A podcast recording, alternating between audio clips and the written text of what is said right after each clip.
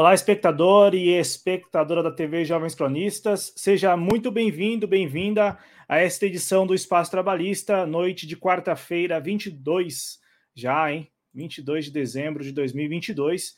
Comigo aqui, como sempre, Cristiano Araújo, idealizador do projeto Em Nome da Rosa. Eu peço encarecidamente que você, espectador, espectadora, participe se estiver acompanhando ao vivo, participe pelo chat, pelo bate-papo, mande a sua opinião, mande a sua mensagem, deixe o like no vídeo e se inscreva na TV Jovens Cronistas. É muito importante se inscrever aqui no canal para que a gente continue crescendo. Cristiano Araújo, como vai? Boa noite. Boa noite, Cláudio. Boa noite aos nossos espectadores que ainda não chegaram, mas de repente vão chegar daqui a pouquinho, né? A gente teve aqui uma quebra no dia da semana, a gente, infelizmente, ontem eu tive é, um evento, né, um aniversário de um, de um, colega de trabalho, e a gente não pôde, né, comparecer na quarta-feira, né, que é o dia tradicional aqui, né, do Espaço Trabalhista, e a gente sabe que no YouTube é muito importante a gente demarcar o dia, né, porque, quando, porque muitas vezes, né, a notificação, o pessoal não liga muito, mas o pessoal ele gosta de ver ali né, um dia que é tradicional, todo dia, naquele horário, as, aquela pessoa né, que se liga naquele canal vai acompanhar aquela atração. Né? Infelizmente, ontem a gente não pôde estar aqui, pode ser que a gente tenha uma queda hoje na participação aqui, né, até mesmo em razão dessa mudança, mas esperamos que a gente esteja errado, que o pessoal comece a chegar aos pouquinhos, né? E a gente está vendo que os programas aqui na TV Jovens Cronistas estão ficando com uma audiência muito boa, tenho acompanhado aqui, a audiência está cada vez melhor, né? E para a gente começar aqui os trabalhos, né? A gente vai falar aqui um pouco hoje sobre uh, essa recente decisão do STF, né? Sobre o orçamento secreto que eu digo já de antemão que foi surpresa para mim, né? E mas a gente já estava aqui, né? Eu estava aqui assistindo o programa esses dias uh, aqui com o Ulisses, tinha aqui o Arthur, né? Eu estava vendo aqui ontem mesmo o Wendel, né? Eu já estava assim, opa, peraí, pessoal, eu acho que a coisa não está resolvida. A gente vai ter outros desdobramentos. O Lira não vai deixar por menos é, pelo menos nessa parte aí eu acho que eu estava certo, né? Mas a gente vai conversar sobre isso logo mais. E a gente vai falar, né, sobre uma outra polêmica é, que talvez já não seja mais tão polêmico, lembrando que isso já é, se iniciou esse processo da ideia de uma flexibilização das leis das estatais que começou com o governo Bolsonaro e agora, né, está em, em pauta com o governo é, com o novo governo né, de Luiz Inácio Lula da Silva, né, não é uma surpresa, eu volto a dizer, mas a gente vai conversar um pouquinho né, sobre o porquê que isso está entrando em pauta, apesar de que, claro, eu acredito que não é nenhuma surpresa para ninguém o que está em jogo com relação a isso. Né.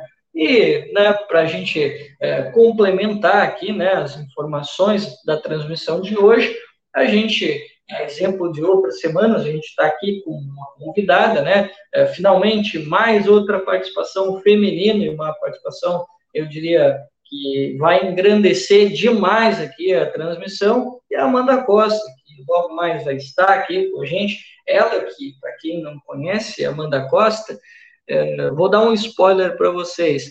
Ela é o terror do bolsonarismo no Piauí. Então, assim, só para vocês terem uma ideia de quem é a Amanda Costa, né? O vídeo dela ficou famoso por aí, rodou. Acho que todo mundo é, talvez não saiba quem é a Amanda Costa, mas eu tenho certeza que vocês lembram do vídeo. Eu sei que vocês lembram, se vocês pelo menos se consideram de esquerda, né? Mas então, era isso, Cláudio, e vamos começar o programa? Bora lá. Inclusive, assim que ela entrar aqui no nosso estúdio, a gente vai soltar o vídeo para as pessoas lembrarem um pouco do que ocorreu, até para ouvi-la também sobre aquele episódio. Então, no ar, mais uma conversa trabalhista aqui no Espaço Trabalhista.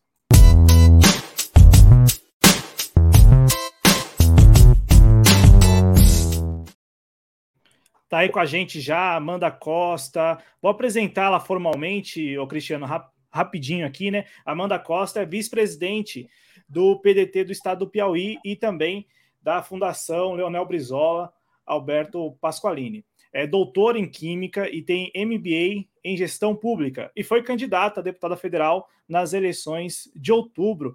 Tudo bem, Amanda? Seja muito bem-vinda ao Espaço Trabalhista e à TV Jovens Cronistas. Boa noite a você, Cláudio, ao Cris, é, a todos os telespectadores dos Jovens Cronistas. Eu sou uma das telespectadoras, né? Igual o Cris falou, estou acostumada às quartas-feiras, sempre estar tá acompanhando o programa, sempre estar tá no chat, né? Fazendo alguma pergunta, sempre acompanhando, mesmo que depois. E você já falou algumas coisas eh, sobre mim, né? Olha, Cris, eu gostaria de dizer que eu não sou esse terror, não. Eu sou uma flor, né? Até da flor do trabalhismo, uma flor de pessoa, tá bom? eu sou apenas, como diz Darcy, né? Ou você se indigna ou você se resigna. E eu não me resignarei jamais. Então é por isso que eu sou peritista, trabalhista, e estou aqui para a gente debater alguns conteúdos que vêm, né? É, é, vem, tá, tá bem na polêmica nesses dias. É, a, pauta não está nem um pouco fácil, né? O Cristiano está aqui já desde o final da eleição, na verdade, desde antes, mas é, muita gente acreditava que com a eleição, né, com as eleições, enfim, a, a, agenda voltaria a uma certa normalidade e a gente teria aí pautas mais interessantes, boas, né, a rigor, para comentar, mas não é bem isso que nós estamos é, tendo que comentar e analisar nas últimas semanas. Só é, para as pessoas que, não, por, por acaso, Cristiano, não tenham assistido ao vídeo, eu vou soltar rapidamente o vídeo aqui, Amanda, porque foi um episódio que até o Cristiano ele me corrigiu no ar. Eu estava apresentando um programa aqui no canal e eu tinha lido né, o episódio você, o Ciro Nogueira, que também é do estado aí do Piauí, é, na convenção do PDT local. E eu aqui no canal falei, né? Eu tinha lido isso em algum lugar e depois repercuti aqui que é, depois do, do que aconteceu lá, alguns correligionários do PDT é, teriam, é, inclusive, apoiado o Ciro Nogueira ao invés de te apoiar. Eu comentei isso aqui no, no ar, né? E o Cristiano no chat, eu lembro disso, o Cristiano no chat falou: não, não foi bem isso, não. Teve também lá correligionários que apoiaram a atitude da Amanda. Qual atitude? Vou colocar aqui no ar rapidinho, só para o pessoal refrescar a memória do pessoal, até porque a gente está quase na última semana do ano, então, assim, é, como, como diz no popular, a gente não sabe nem o que a gente almoçou, né? Então, é, só para a gente lembrar o episódio é, envolvendo a Amanda Costa, que ganhou notoriedade nacional, né, naquele episódio, porque vocês vão ver aí, participava da convenção do PDT no estado do Piauí, o Ciro Nogueira, que ainda é ministro-chefe da Casa Civil. É Fora Bolsonaro! Fora Bolsonaro! Eu fico junto com o bolsonarista!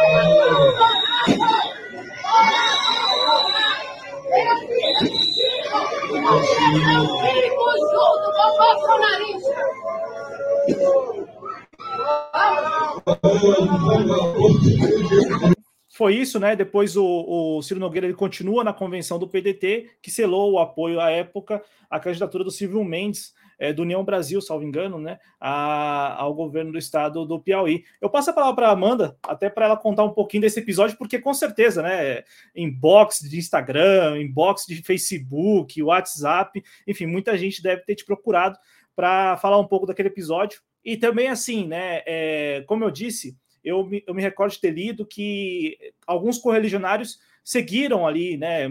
É, além de terem participado da convenção, depois tiraram uma foto ao lado do Ciro Nogueira e, e, e, meio que assim não, não deu muito valor à sua manifestação. Mas como diz Cristiano no chat, numa transmissão aqui no canal, que eu recordo, ele falou que também houve correligionários do PDT do Piauí que, assim como você, não ficaram na convenção, né? Isso, é, o que, que acontece? Quando foi conversado sobre quem o PDT no Piauí iria apoiar a nível de majoritária, a gente tinha basicamente um cenário no qual, de um lado, o candidato do União Brasil, que era apoiado pelo Ciro Nogueira, do PP, e do outro, a gente tinha a chapa do PT. É, é, a gente foi tentar conversar com ambas, né, as chapas majoritárias, o PT falou que não abriria palanque, o palanque, o palanque era exclusivo para o Lula. E União Brasil, a gente ainda estava naquela expectativa de saber se por acaso União Brasil ele indicaria o vice para o Ciro Gomes, né? Eu acho que todo mundo, né, todo cirista, eu acho que a gente ficou com aquela expectativa, né? Na última hora vai que dá, vai que a gente consegue algum partido para vir compor com a gente. Não foi o que aconteceu. Então, assim, naquela situação, a gente optou por uma, uma chance de ter algo mais no Piauí. Inclusive, eu sempre gosto de citar que teve um candidato que era o professor Washington Bonfim, que ele estava, ele estava no Cidadania, e depois não deu certo, porque o Cidadania ele federou com o PSDB, então o PSDB acabou chutando ele também, eu vou usar essa expressão mesmo, né? E eu convidei ele para vir ao PDT, só que infelizmente ele foi barrado. Então, seria o nosso candidato a governo pelo PDT do Piauí. Hoje, o professor Washington Bonfim, até já parabenizei ele, hoje ele é secretário de planejamento do atual, do governador eleito, que é o Rafael Ponteles, do PT. Então, o que, que acabou acontecendo? Acabou acontecendo que o PDT foi apoiar esse candidato, esse candidato, no, no segundo turno, ele abraçou a campanha de Bolsonaro e a gente falava muito isso: olha, esse candidato é bolsonarista e a gente não quer se ligar a isso. Então, foi várias vezes que já a gente conversou com eles para a gente tentar se afastar, o PDT se afastar. A gente sabe que o pessoal sempre falava, ah, o Ciro Gomes é linha auxiliar do bolsonarismo por conta que a gente batia no PT, né, que eram as críticas de tudo aquilo que a gente tinha visto. A gente conhece o Ciro Gomes, ele conhece muito bem do que o, do que o Lula é capaz, do que o PT.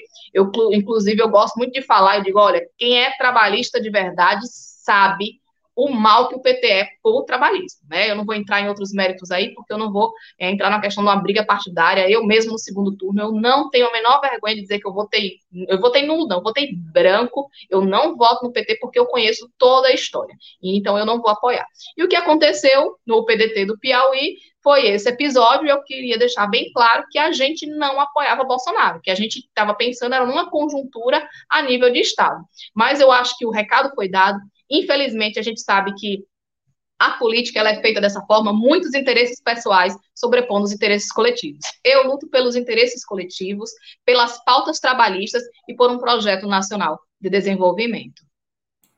Não, importante, importante registrar, né? Eu imagino que você tenha participado de outras lives, enfim, é, contextualizando a manifestação, né? Eu, eu, sei que aqui viralizou, né? Viralizou mesmo uh, o, o, seu ato na convenção do PDT. Ô, Cristiano, se quiser falar algo sobre o vídeo à vontade, senão eu já inicio aqui falando do tema, no primeiro tema, né? Que nós colocamos aqui é, para discussão.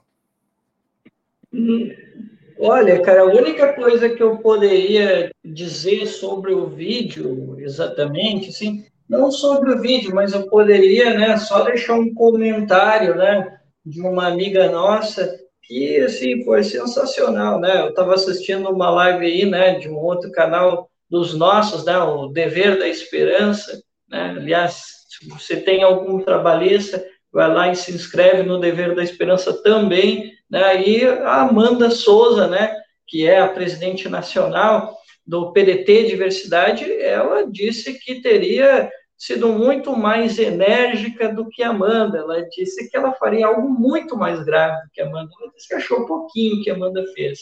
Mas aí, se vocês quiserem saber o que a Amanda Souza faria, confere lá no Dever da Esperança que a Amanda, que a Amanda Costa participou, que a Amanda Souza, né, a xará dela, ela conta o que, que ela faria, né, com o, com Ciro Nogueira se estivesse no lugar da Amanda Costa, né? Era só isso que eu queria dizer. Pode dar umas aulas, Antes depois me dar umas aulas de barraco, eu até brinquei com ela, né? já, já ela disse que eu estava muito, muito miss. É, Inclusive, né, falando a questão dos apoiadores, sim, teve, teve vários militantes. Quem é cirista mesmo, a gente sabe que a gente não tolera qualquer coisa. Eu tô aqui na casa da, da Railane, né? Que ela tava junto no episódio também, ela se retirou. Depois ela voltou lá, arrancou bandeira, arrancou cartaz que tinha e aí fomos embora. Outras pessoas também, fora Bolsonaro, gritaram fora Bolsonaro.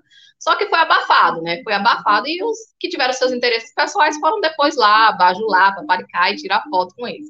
Mas a gente que é cirista mesmo se sentiu ali representado, viu? E depois eu vou aprender com a Amanda Anderson, que é presidente nacional do, do PDT Diversidade, né? Vou, vou, aprender melhor depois com a Xará, esses barracos. Mas ela não leva o nome Souza também, não? Ou é Amanda Anderson só? Olha, vou lhe ser bem sincera que agora você me pegou, que eu só conheço como Amanda Anderson. Eu só chamo de Xará, né? Eu brinco muito com ela, eu adoro. Nossa, não, eu sou é super, super não fã, né? o público, né? Mas, assim, é melhor, é melhor chamar por Amanda Anderson, que fica mais fácil de encontrar. Mas é isso. Amanda PDT. Ela é Amanda PDT 12. Pronto, as é. redes sociais dela, maravilhosa, diva. Amanda PDT 12, ela. E as redes Mas sociais vamos... da Amanda Costa aqui que está aqui com a gente é Amanda Costa PI, né? De Piauí. Tudo junto, no Twitter, pelo menos é assim, a gente vai divulgar ao longo do programa. Cristiano e, e Amanda, é, para a gente iniciar a conversa, eu lancei uma enquete no nosso chat perguntando para quem nos acompanha se o STF, na avaliação dessas pessoas, acertou em declarar inconstitucional o orçamento secreto, né, as emendas do relator. E aí, eu, eu vou passar para o Cristiano depois para Amanda. Nós temos um craque do jogo, né?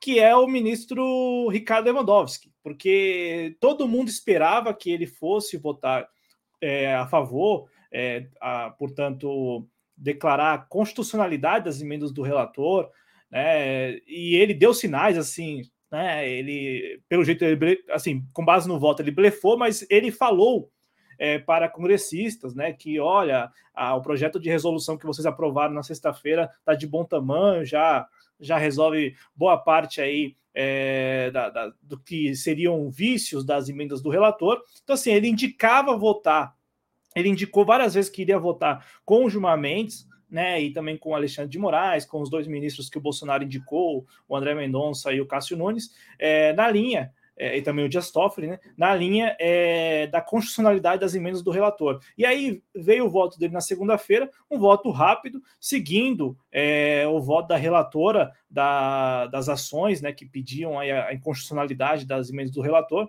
a ministra presidente do STF, Rosa Weber. Ele basicamente falou assim: eu voto com você, e este voto sacramentou, perdão, sacramentou aí uma derrota é, para o orçamento secreto, para as emendas do relator, que desde segunda-feira né, são totalmente ilegais, são inconstitucionais, então os, os, congressistas precisam recorrer a alternativas aí se querem é, manter é, recursos na, nas mãos é, que seja dos presidentes das casas ou que seja das comissões, enfim. Cristiano, passa a palavra para você para analisar não a votação em si, mas principalmente o papel do Ricardo Lewandowski nessa trama, porque ele, ele falou mais de uma vez que iria votar pela constitucionalidade, deu essas declarações para congressistas, e na segunda-feira veio com um voto é, divergente do que ele prometia, é, seguindo a linha da, da, da ministra Rosa Weber. Bom, Cláudio, como eu falei, né, para mim foi uma surpresa, tá? Porque num primeiro momento eu achava que, tá, gente, inclusive quem quiser consultar aí, pode pegar aqui no canal, numa das transmissões, eu disse o seguinte, que eu acreditava que o, o orçamento secreto ia cair na inconstitucionalidade.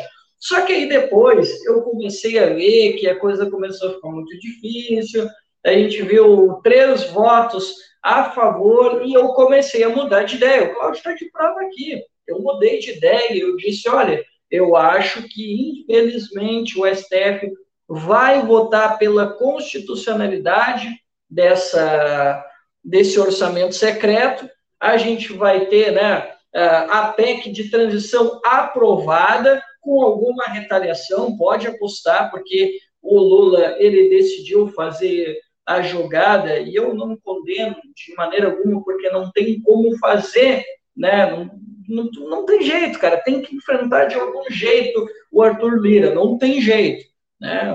Não tem como sair leso desse tipo de situação.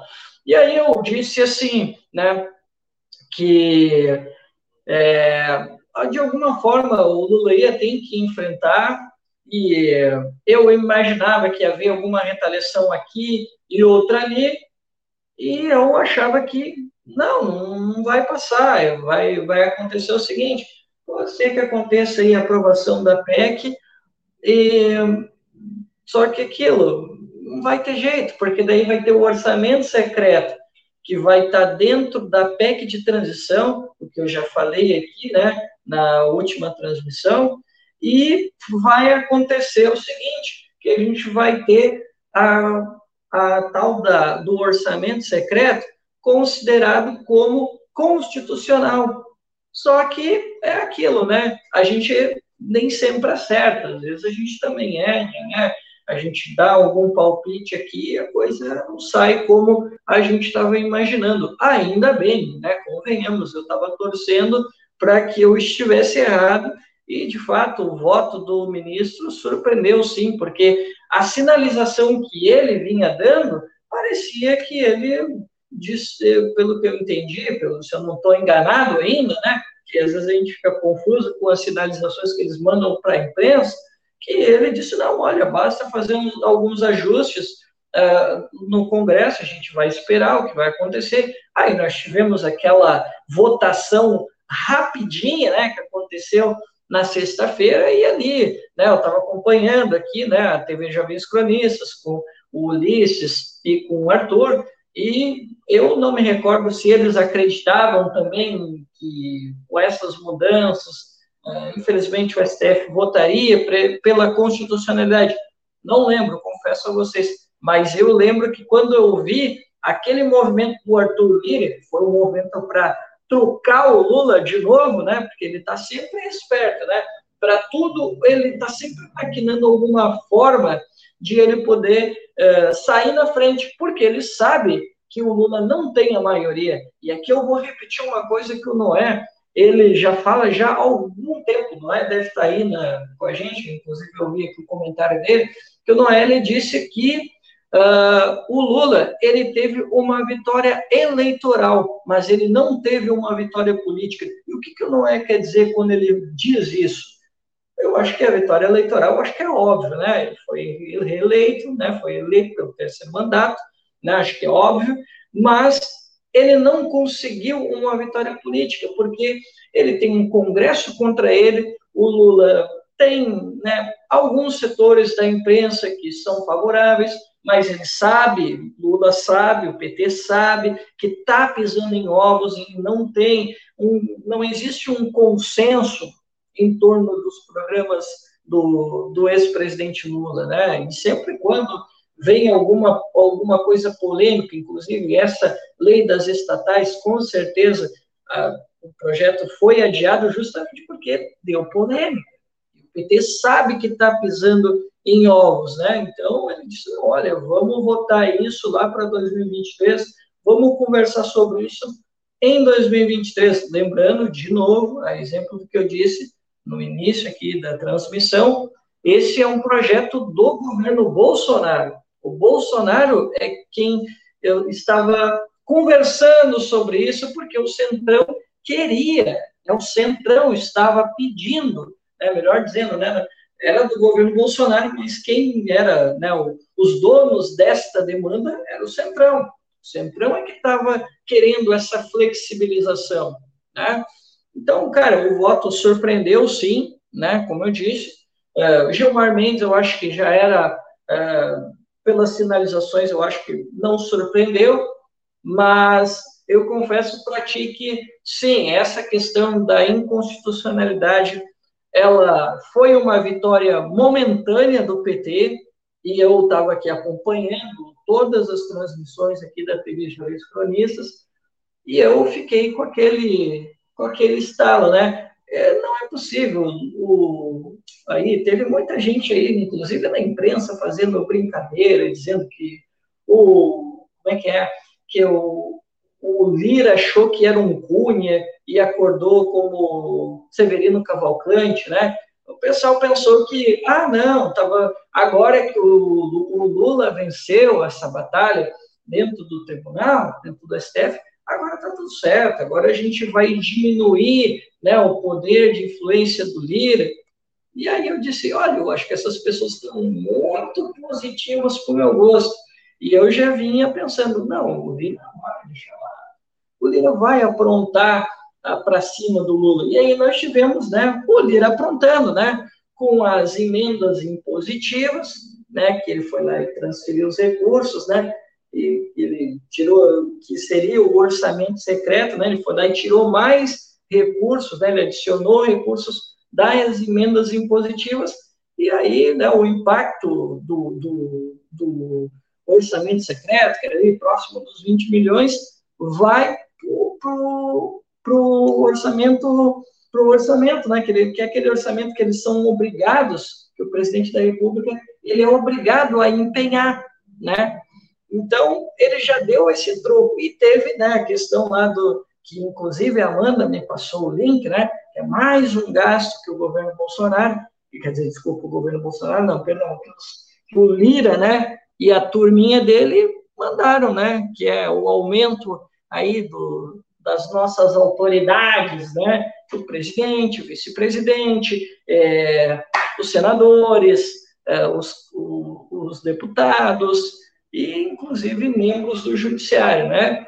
Então, assim, eu acho que já estava mais ou menos previsto, né, que ele ia retalhar. Mas tem um detalhe muito importante que não é pouca coisa, inclusive o Wendel, né, que teve aqui, né, na terça-feira falou sobre isso, e que eu acho importante a gente falar, e que a gente também já vinha dizendo, né, com essa vitória do Lula no STF, pelo menos momentaneamente, porque a gente não sabe como é que vão se articular os congressistas. Lembrando que o Lula ele não tem essa bola toda nesse momento. A gente sabe que uh, a esquerda ela é diminuta dentro do Congresso. Então, uh, pelo menos por enquanto, o projeto do semipresidencialismo, que eu e o Cláudio já conversamos aqui, né, que se passasse uh, a PEC e essa vitória dentro do STF, a gente estava se encaminhando né, longos passos para um semipresidencialismo. Pelo menos por enquanto, esse projeto foi adiado. E a gente não sabe aí como é que pode ser retomado, né, dados aí a articulação que eles ainda têm e têm mostrado ainda que tem muito poder de barganha para poder conversar com o governo, ou se vocês quiserem dizer, chantagear o governo. Se é que a gente também pode dizer isso, né? Mas aí eu passei para Amanda. Ô Amanda, é, antes de você falar, só, só para a gente contextualizar e até para te ouvir mesmo. É, a PEC da transição ela passou e a negociação ela foi assim paulatina. Foi uma, uma negociação é, permanente do, do, do, Lula com o Arthur Lira. Tanto é que, pelas contas aqui que eu vi na imprensa, foram pelo menos quatro reuniões ou cinco reuniões, somente Lula e Arthur Lira para é, destravar a PEC na Câmara, porque no Senado foi bem fácil, foi bem mais tranquilo. E aí a PEC, ela, a proposta do, inicial do PT era que valesse por quatro anos, portanto, para todo o mandato do Lula 3, né, como vem sendo chamado o próximo governo Lula, e caiu né, a última votação na Câmara para apenas um ano. Então, as medidas é, que, que, que, são adotadas aí orçamentárias, no sentido de é, estabelecer recursos fora do teto de gastos, é, as, med as medidas elas foram mantidas, então o, o, Lula terá acesso lá aos 145 bilhões de reais fora do teto de gastos, mais os 23 bilhões é, de excedente de arrecadação, é, só que estes recursos serão válidos somente para o ano de 2023. Então, o Lula vai iniciar, vai tomar posse também, tendo que retomar a negociação ou iniciar uma nova negociação já pensando em 2024, principalmente no que diz respeito ao pagamento do Bolsa Família.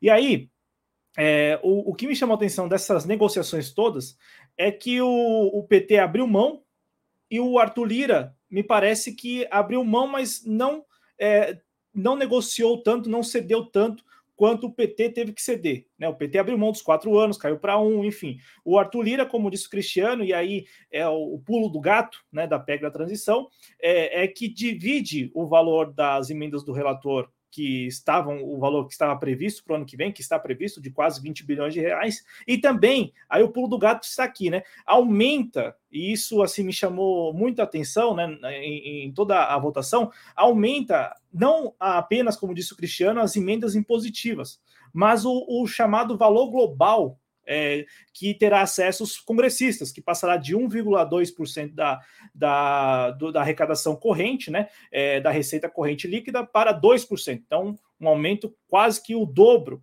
É, tanto é que nos textos que foram publicados pela Câmara dos Deputados, enfim, pelo Congresso Nacional, os releases, diz lá muito bem, né, que os parlamentares não terão acesso apenas a 10 bilhões de reais, que seria a, di a divisão dos 20 bilhões é, propostos, né? Eles terão acesso a 21 bilhões de reais. Né, portanto, mais do que estava sendo previsto já pelas emendas do relator nos moldes é, anteriores à decisão do STF. Então, eu devolvo a palavra para você, Amanda, para comentar esse cenário em que o PT concedeu e, na verdade, cedeu muito mais do que o Arthur Lira, Só que também é, o, o, impacto midiático das decisões e, e também da opinião pública na, nos últimos dias. Porque mesmo o Arthur Lira tendo encaixado isso lá na PEC da transição para o ano que vem, a opinião pública está convencida de que o orçamento secreto sumiu, foi extinto, e também que o Lula termina essa semana mais forte do que terminou a semana passada. À vontade, Amanda. Olha, eu, eu para começar, eu acho que isso pode ter a ver até com o Ciro Nogueira. Vocês viram que o antagonista filmou, né? Tirou uma foto do próprio Lira lá dentro, é, na sessão, falando com o Ciro Nogueira, né? Não sei se vocês acompanharam isso também, eu achei interessante. Ontem eu, eu passei o dia acompanhando a CNN, eu super recomendo, acho que elas mostram as notícias no geral em tempo real, acompanhei a votação. Inclusive, essa votação, eu, pelo menos do que eu vi ali, não foi tão folgada, não. Eles precisavam de 308 votos para ser aprovada a PEC de transição e foram 331 votos. Então, é, eu, eu, acho que o, o, o, Lula ele não está tão assim, não. E, na verdade, foi, foi, foram arranjos do Arthur Lira, né? Eu lembro que eu acompanhei a votação e foi, foi muito rápido, até porque eles queriam encerrar logo para poder mandar de volta para o Senado. Então, eu acho assim que tem esse ponto, e tem um outro ponto aí que vai entrar até na questão do, do STF, que o Gilmar Mendes, ele foi lá, né, que o pessoal falou assim, que ele ajudou o Lula, ele tirou o Bolsa Família do teto. Então, isso também abriu, né, vamos dizer assim, um, uma brecha dentro lá do teto, que foi onde você vê como é que uma coisa vai puxando outra, que é, devido a essa abertura que teve dentro do teto, inclusive foi isso também que diz que possibilitou os reajustes. Eu sou servidora pública federal, né, eu sou filiada ao Sinturp aqui, e que ele é vinculado à Fazubra, e a gente está nessa briga por conta de reajuste. Nós não estamos pedindo né, nem aumento. É, a gente vê a inflação aí, a gente tem é, pelo menos cinco anos que nós não temos nenhum reajuste de acordo com a inflação. Então, o que, que acontece? É, dizendo ele, o pessoal que infelizmente passa o pano, eles falam, ah, mas tiveram que aumentar esse salário, fizeram aquela votação, ridícula, escondida, né, em cima da hora, ali, no, vamos dizer, o pessoal no apagar das luzes do ano de 2022, aumentando o salário do, do executivo, né, de presidente, vice-presidente, judiciário, e dizendo, né, no caso a minha classe, dizendo que isso vai abrir um precedente para que eles possam dar o nosso reajuste. Então, tudo isso também vai abrindo brechas dentro do próprio teto para favorecer alguns reajustes. Então, você vê que, mesmo assim, eles acabam é, favorecendo. Um outro ponto também, eu pegando ali uma observação daquilo que o Cris estava falando com relação à votação do STF, é, alguns eu fui olhar direitinho em que foi que eles se basearam, né? E desde que eu vi a questão do orçamento secreto, eu, como servidora pública, né, que já estudou, acho que a gente estuda, nem que seja para concurso, a questão da, uh, os princípios da administração pública, né? Aí tem aquela palavrinha LIMP, né? Legalidade, impessoalidade, moralidade, publicidade e eficiência. Então, eu fui ler algumas matérias, né? Quando eu vi falando orçamento secreto, eu digo, bom, de cara eu já vejo que fere o princípio da publicidade. Porque uma coisa, para ser é, dentro do princípio da administração pública, ela tem que ser transparente, ela tem que ser pública, né? Então, a gente precisa saber. E um dos critérios do orçamento secreto, que agora, né, eu vi o pessoal mudando, né, mas agora voltou ao orçamento secreto, não era mais orçamento secreto, que era emenda do relator, né? Que mudou o governo, mudaram os nomes, né? Que agora pode, né? Então, assim, então, ao meu ver, aquilo ali já feriria o princípio da publicidade, porque a gente precisa saber para onde é que vão esse, esse, esse valor, né? São 20 bilhões. A gente, vai, a gente vai ver, analisar dentro dos ministérios, você vê que tem ministério que recebe bem menos que isso. E aí, eu quero puxar um ganchozinho falando dessa aí, é, dessa questão, e aí eu fui ver que falavam também, alguns dos que votaram a favor da inconstitucionalidade, que falavam a questão do princípio da impessoalidade. Por quê? Porque os próprios deputados, né, vamos dizer assim, é, eles que usam mais dessas emendas, eles acabam direcionando para os seus cabos eleitorais. Então, você vê como é que acaba virando uma bola de neve. Eu que fui candidata, o que, que, eu poderia negociar? Eu não tive ninguém me apoiando. Eu fui deputada federal, eu não tive nenhum deputado estadual. O pessoal fala assim: Amanda, você não teve apoio. Não, não tive apoio.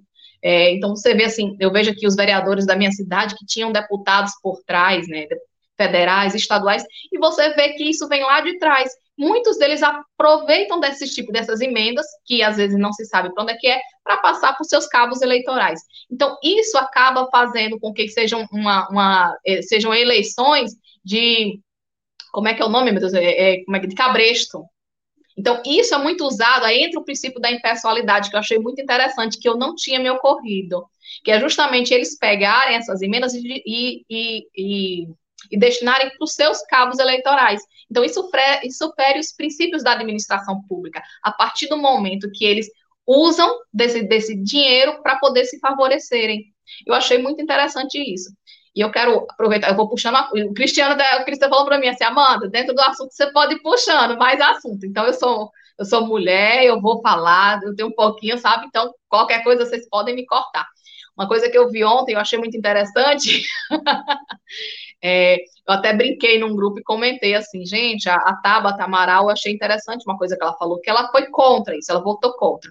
A Tabata votou contra, você vê a turma do Novo votou contra, é, puxando para o PDT, o Ildivan Alencar votou contra, no Senado a Leila, olha, eu tenho assim virado uma fanzaça da Leila, eu tenho até que acompanhar mais, curtir, engajar, eu acho que é um quadro assim excepcional que o PDT adquiriu, espero que a gente, até enquanto militante, trabalhista, acho que a gente dê mais suporte para ela, que eu acho que ela tem muito, é, muito futuro, a Leila, eu acho que ela é muito coerente.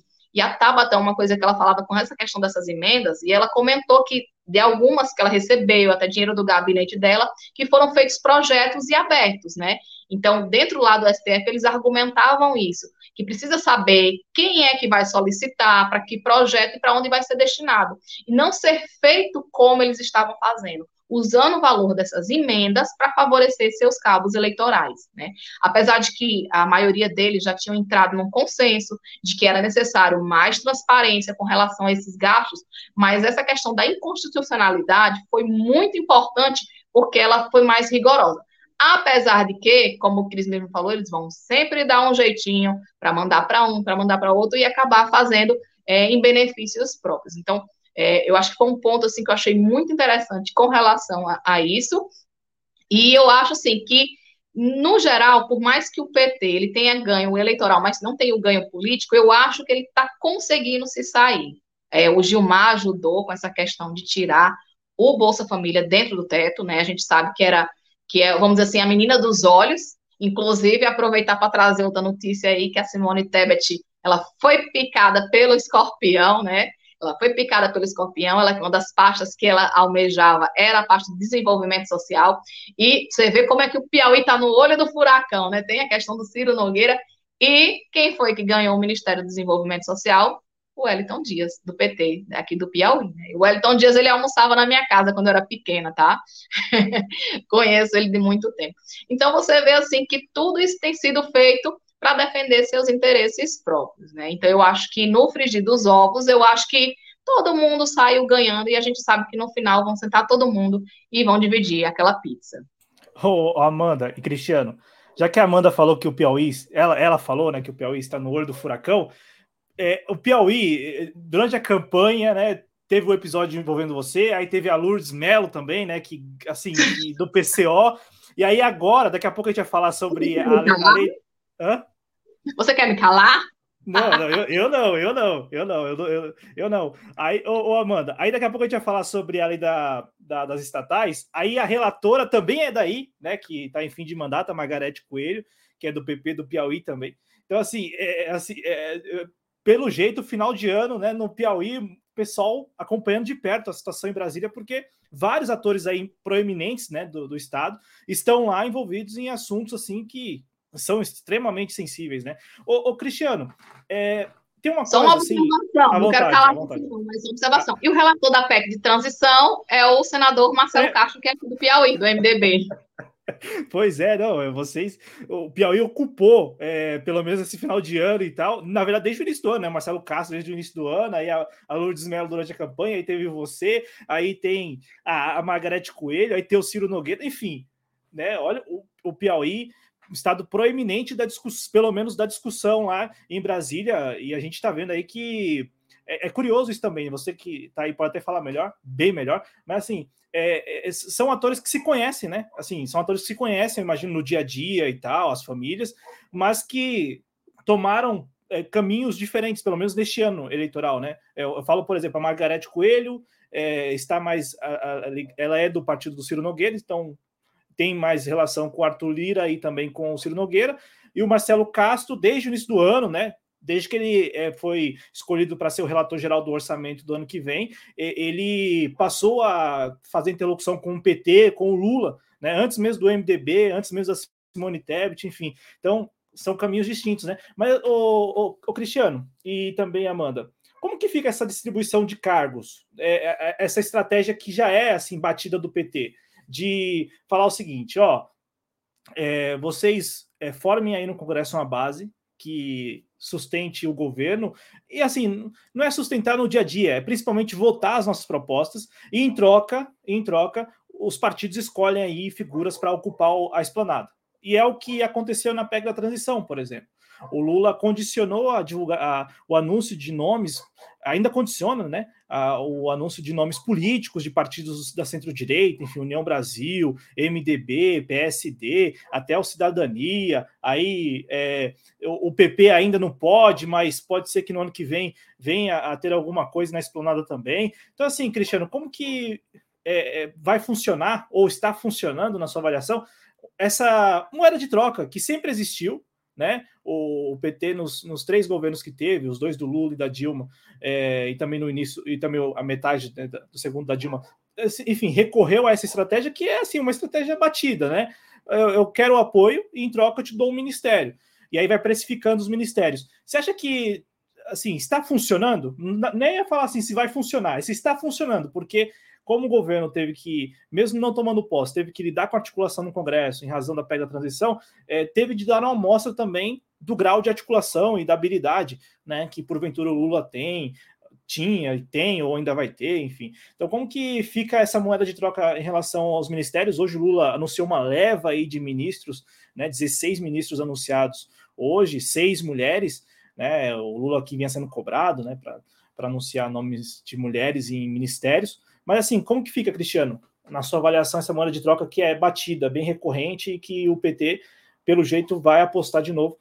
Vai não, está apostando de novo é, nessa estratégia para ter algum grau de interlocução com o Congresso.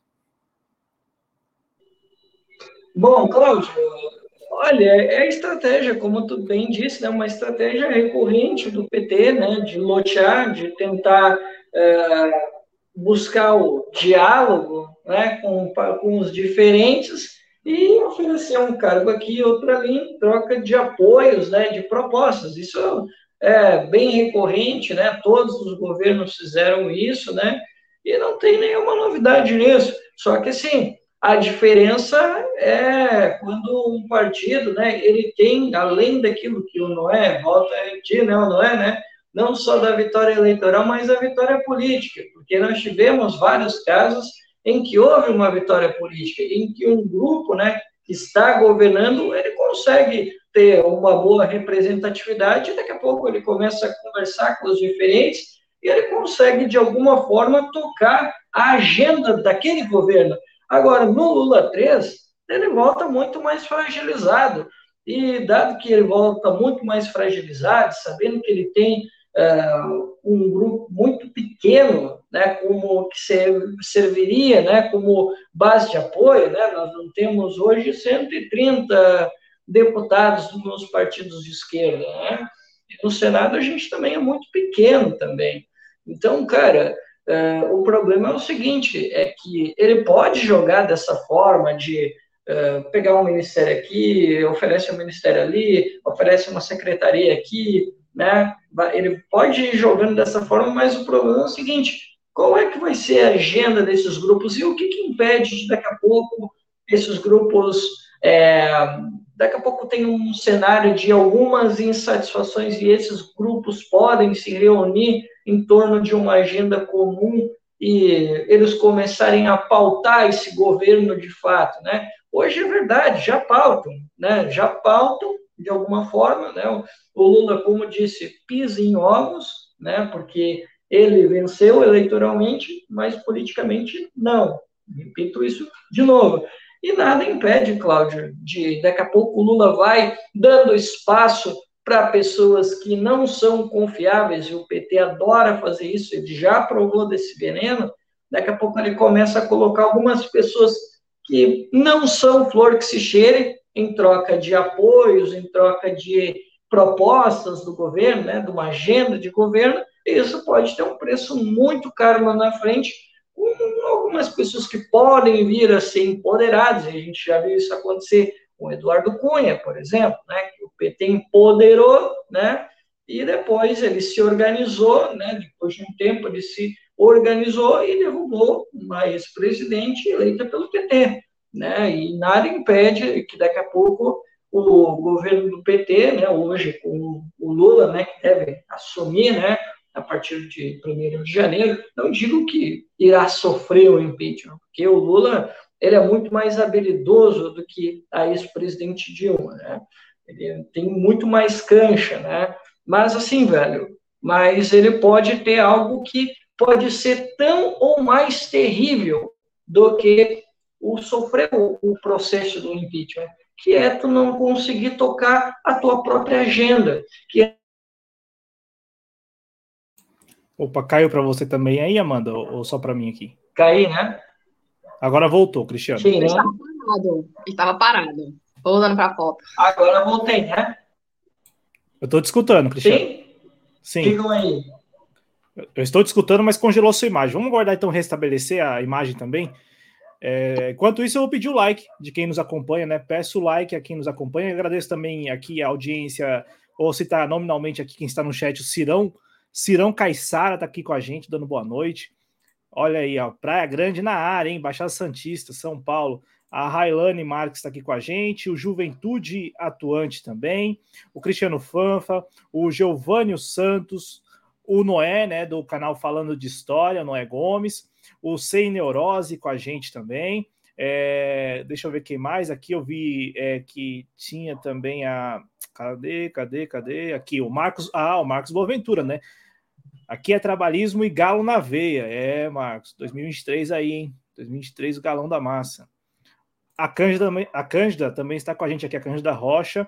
Deixa eu ver quem mais, o Flávio Sales e o pessoal do Movimento Trabalhismo 21. Movimento Trabalhismo 21. Por fim, aqui é a Lídia Beatriz Ribeiro Abreu. Peço a todos e a todas que deixem um like no, vídeo, compartilhem os grupos do WhatsApp, Telegram, enfim, nas redes sociais e respondam a nossa enquete.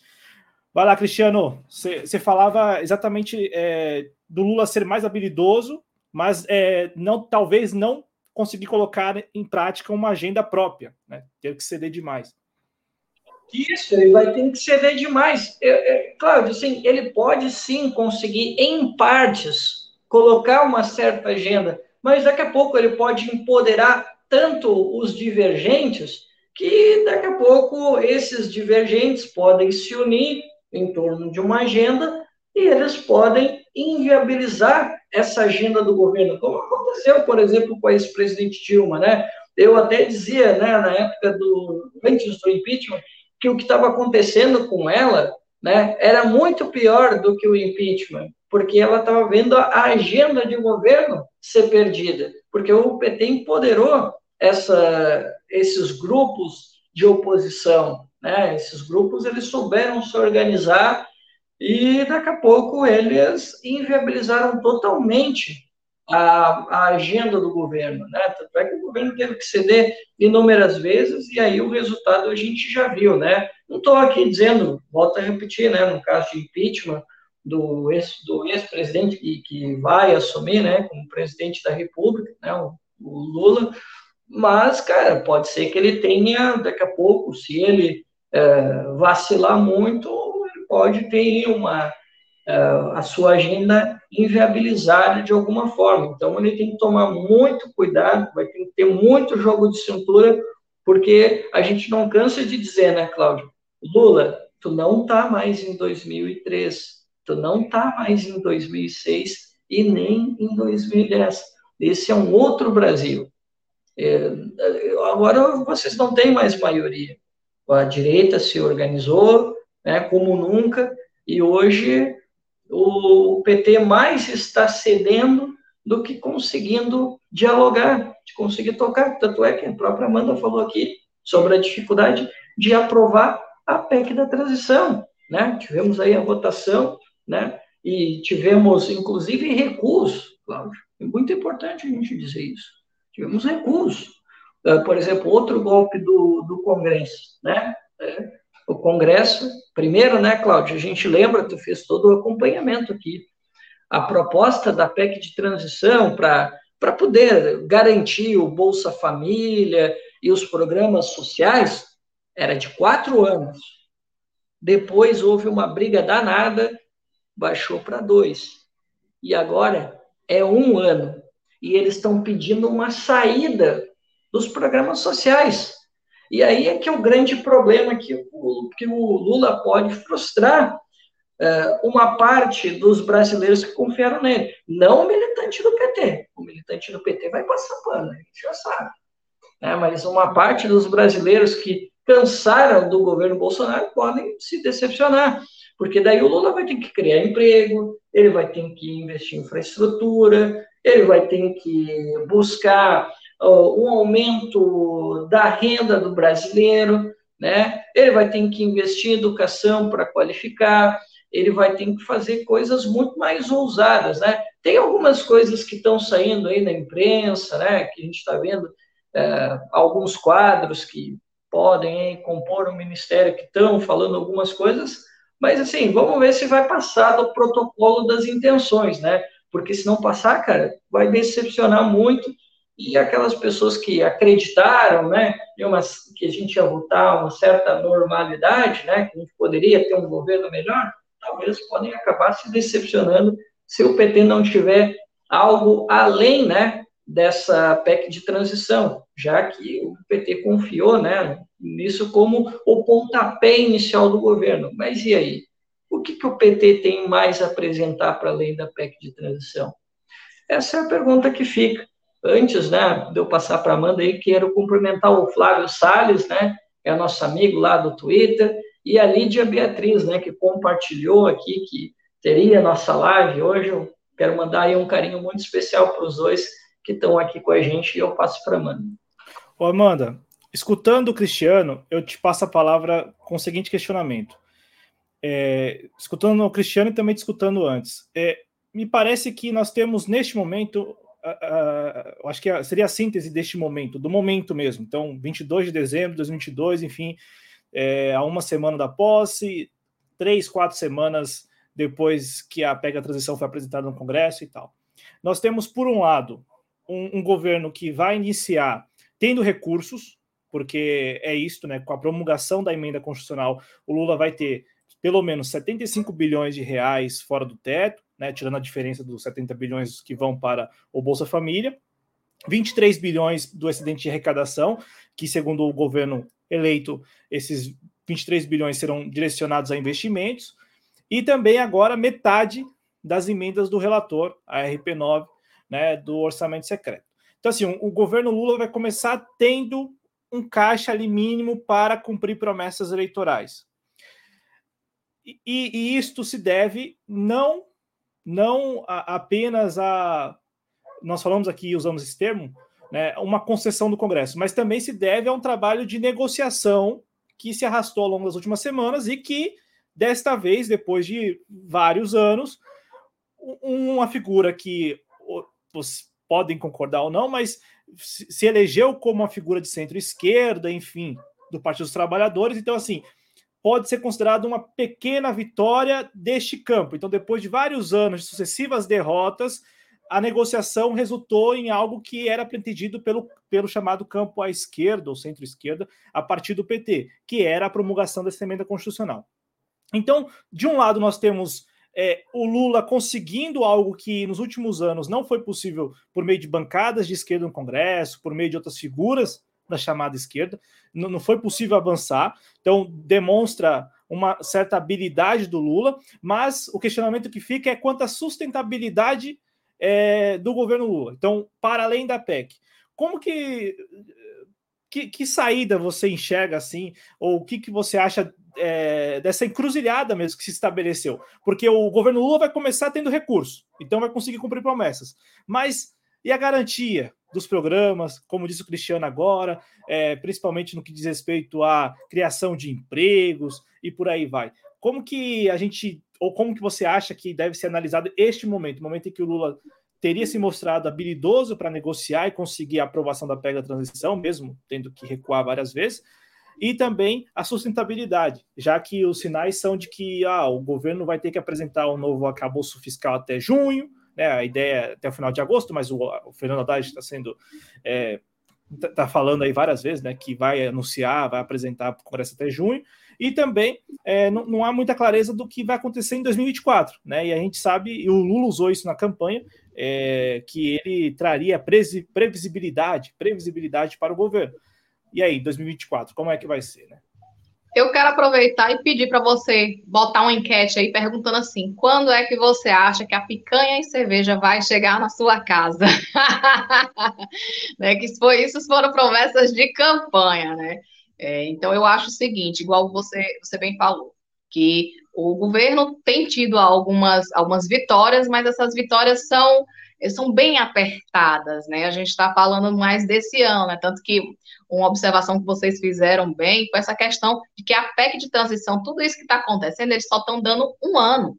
Inicialmente, o governo queria, né? O governo eleito, o Lula, o presidente Lula, ele queria quatro anos para manter durante todo o seu governo. Mas depois baixou para dois, depois baixou para um, e agora eles estão sem saber o que fazer. Inclusive, eu espero que o nosso queridíssimo Mauro Benevides Filho, ele consiga, eu acho que uma coisa interessante do PDT, o PDT hoje ele não está, né, até agora pelo menos, nenhum ministério foi indicado, é, o PDT não tem nenhum ministério. Particularmente, eu espero que continue assim. E eu não gostaria de ver o PDT sendo base do governo Lula. Mas eu acho que onde a gente puder contribuir com as pautas, da mesma forma que o Ciro Gomes, quando teve a pandemia, o Ciro Gomes tentou ajudar, o, não, não digo o Bolsonaro não, mas o governo que estava em vigência. Eu espero também que o PDT, um exemplo do Mauro Benevides Filhos, que ajudou lá no auxílio emergencial, achando aqueles 70 bilhões para poder financiar o auxílio emergencial, ele também possa contribuir para saber de onde, vamos dizer assim, tirar esse dinheiro para conseguir esse Bolsa Família porque agora a gente já conseguiu, né? A gente, assim, né? O governo conseguiu para esse primeiro ano, mas e para os demais? Vai ter que fazer várias realocações de recursos. Uma das coisas também interessantes que vai ter aí, diz que agora vão se investir em ensino básico. Então, para tudo isso, envolve gastos. E vão tirar de onde? Aí volta aquela brincadeira. E a picanha e cerveja? Quando é que ela vai vir, né? Então, eu acho que o governo para esse ano agora, ele vai ter muito que correr atrás, é muita negociação, mas a gente sabe muito bem que ah, o governo foi eleito, mas não tem a sua maioria.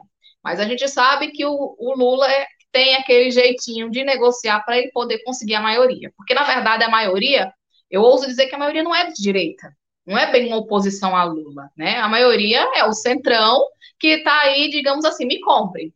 A gente sabe que funciona dessa forma, que essas emendas, tudo isso aqui que a gente está falando hoje, de PEC de transição, de orçamento secreto, né, a emenda do relator, tudo isso aí é o PT tentando dar um jeitinho para ter o tomar lá da capa, ter apoio para conseguir fazer aquilo que ele quer. E eu aproveito também, né, que eu vou encaixando as coisas, tá? O Cris me autorizou, então eu vou encaixando as coisas.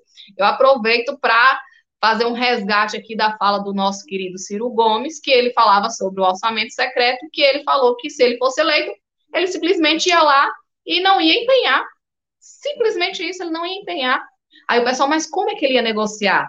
Aí eu falo, infelizmente nós não tivemos né, essa, essa, essa, essa oportunidade de ver o Ciro eleito presidente ainda, né, vamos ver como é que vai ser daqui para frente, mas o Ciro propunha um novo pacto federativo, que em vez de estar tá nessas, nessas jogadinhas com o Congresso, com o Legislativo, com essa dependência, né, que os três poderes eram para ser independentes, e a gente vê uma, uma, uma dependência absurda. Hoje a gente está aqui falando do Poder Judiciário, do Poder Legislativo e do Poder Executivo, um dependendo absurdamente do outro. E o Ciro falava que ele ia negociar com quem ele deveria, que era de executivo para executivo, para justamente não ficar refém desse centrão, desse toma lá da cá, que no fundo acaba prejudicando os interesses coletivos. Uma coisa interessante também, eu aproveitar aqui o espaço para divulgar, a gente, eu sou vice-presidente da Fundação Leonel Brizola, Alberto Pasqualini aqui no Piauí, a gente está fazendo um curso do, do positivismo ao trabalhismo do século XXI, e a gente está falando muito é, agora do governo de Getúlio, falando da questão do poder judiciário, como é que o poder judiciário agia e como isso resgata para o nosso contexto atual, o pessoal falando, ah, mas o judiciário, será que ele não está interferindo muito, né? O judiciário, ele, é, na hora do vamos ver, é ao judiciário que se recorre. E, infelizmente, o que a gente tem visto, essa dependência dos poderes, é justamente pela incompetência de outros poderes. A exemplo do legislativo, se ele desse conta de realmente legislar em prol do coletivo, o judiciário não estava precisando intervir. Eu via isso e eu achei muito interessante você fazendo as comparações. No tempo do, do, do, Getúlio, o pessoal fala assim, o Getúlio era um ditador. Mas no tempo de Getúlio, tinha, existia o poder judiciário, não existia o poder legislativo, que ele governava no tempo do Estado Novo. No tempo do Estado Novo, né, o Getúlio teve, teve várias fases, ele governava via decreto, mas sempre existia o poder judiciário, é tanto que quando Getúlio foi disposto, quem assumiu foi o ministro do STF da época, quem deportou a Olga Benário, que o pessoal culpa muito Getúlio, foi o, o, o, STF. Então, é muito interessante dizer que na, na hora do vamos ver, quem assume é sempre o STF. E a gente, falando da questão do orçamento secreto, quem foi que teve que votar para segurar as pontas foi o Judiciário, foi o STF. Por quê? Pela incompetência do nosso legislativo. Então, o que a gente tem visto é esse tomar lá da cá, essa negociação e essa dependência dos poderes. Por isso que, infelizmente, apesar de a democracia ter vencido a barbárie, ter vencido o fascismo, a gente vê que o nosso país é uma democracia muito falha. Então, eu acho que nos próximos anos o PT ele vai penar muito, vai negociar muito. Aquele mensalão, você falou até o Cris falou, nós não estamos em 2003. Mas eu vou dizer o seguinte, eu acho que o rombo vai ser muito maior e de certa forma a gente já sabia como ele governava, né? Já que o Cris mandou um beijo, vou aproveitar e mandar um beijo também para o Noé. O Noé está com dívida comigo, diz que em janeiro nós vamos conversar. Eu quero participar de uma live com ele. O Flávio também, lá do Rio, um beijo também para o Flávio. Eu não tenho mais entrado tanto nas salas do Twitter. O Giovanni também, que eu caço muita conversa com ele, ele me zoando aí, porque eu estava. Não é que eu torcia pela França, eu preferia que a Argentina perdesse, né? Ele me zoou também e os outros também que estão aí participando. É, Dança Moral, curtam aí, gente, se inscrevam no canal. Eu também sou fã do canal, o Cris sabe aqui, sempre que eu posso eu acompanho, ele me manda lá, eu entro, minha internet não é muito boa, e eu vou tentar me virar. E o outro ponto também, você falando, ah, que o, o PT botou os ministérios, ainda não fecharam todos, né? Eles, eles falam em 37 ministérios agora, e até eu conversando hoje, estava conversando com o meu queridíssimo Gerri lá de Sergipe, que a gente passa o dia se incomodando, ele estava falando, olha, para quem faz 37 ministérios, fazer 40 é daqui para ali, né, para acomodar os seus. E a gente vê, eu, eu até estava brincando hoje, ah, mulheres nos ministérios. Pô, de 37 ministérios até agora temos seis mulheres. E não temos Tebet ainda, né, tá faltando a Tebet. Cadê o ministério da Tebet? Né? Cadê o Ministério de Marina, que era para ser o meio ambiente, já foi rifado? E da Isolda. Eu estava até brincando, né? O PT já ferrou pelo menos três mulheres que a gente achava que iam assumir ministérios. Será que o PT já pode pedir música no Fantástico por conta disso? Por causa dessa picadinha do escorpião? Né? Então, assim, aproveita a oportunidade para dar aquela, aquela picadinha também, aquela alfinetadinha, viu? Vo... Não, à vontade, à vontade. Ô, ô, Cristiano, é, eu escutando a Amanda, e essa perspectiva é interessante do Ciro Gomes, né? Ah, no, no, se, eu, se eu ganhar, eu não vou empenhar. Olhando por essa perspectiva, a decisão do STF e, sobretudo, a reação do Congresso, né, como dissemos aqui, é, dividindo o valor das emendas do relator e metade indo para as emendas impositivas individuais, né, aumentando lá o, a, quantia, a quantia de 11 bilhões para 21 bilhões de reais. Por esse lado, no ano que vem ainda teremos uma espécie de orçamento secreto, né? Então, assim, é, é interessante essa perspectiva, porque talvez a saída mais tranquila seria a de comprar a briga, comprar a briga com o Congresso e falar, não vou empenhar. Só que, como vê a decisão do STF, que a priori é entendida como uma derrota ao orçamento secreto, e os, os deputados rapidamente inseriram na PEC da transição, que também foi votada no Senado, essa, essa artimanha né, de dividir o valor e pegar metade disso e colocar para as emendas impositivas, então o governo não vai ter como decidir no ano que vem. Por exemplo, é, o, se fosse o Ciro Gomes, não teria como falar assim: eu não vou empenhar. Não, o governo é obrigado a empenhar porque são emendas impositivas, tem que empenhar para poder efetuar o pagamento. Então, por essa perspectiva que você trouxe, Amanda, é, é interessante porque a gente observa o, o julgamento e fala: peraí, o orçamento, o julgamento não foi tão ruim para o orçamento secreto, à medida que obrigou os deputados a inserir metade do valor nas emendas obrigatórias. Então agora o governo não tem muito nem como negociar. Não tem como negociar, não tem como falar que não vai empenhar, vai ter que empenhar em ponto final. Ô, Cristiano, se você me permitir, Amanda também, já vou passar para o próximo assunto da, da lei das estatais, porque é o seguinte, eu quero saber de vocês isso. Quando a, a chamada emenda mercadante foi aprovada na Câmara, é, já levou esse nome porque o Lula havia anunciado o nome do Aloysio Mercadante para o BNDES. E aí falaram, ó, esta emenda aí tem a ver com o Aloysio Mercadante. No entanto, jornalistas, repórteres que estão no Congresso Nacional apuraram que o, o Aloysio Mercadante é uma espécie de bode expiatório.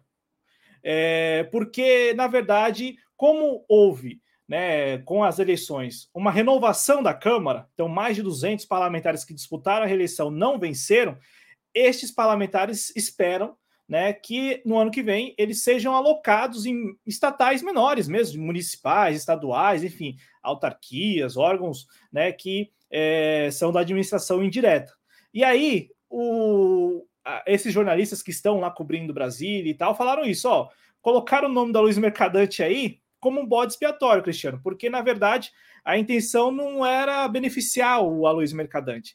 A intenção era beneficiar esses parlamentares que não foram reeleitos e que precisam mudar lá a quarentena de 36 meses para 30 dias para que eles possam, eles, os parlamentares não reeleitos, possam ser indicados a cargos na administração indireta dos municípios, estados.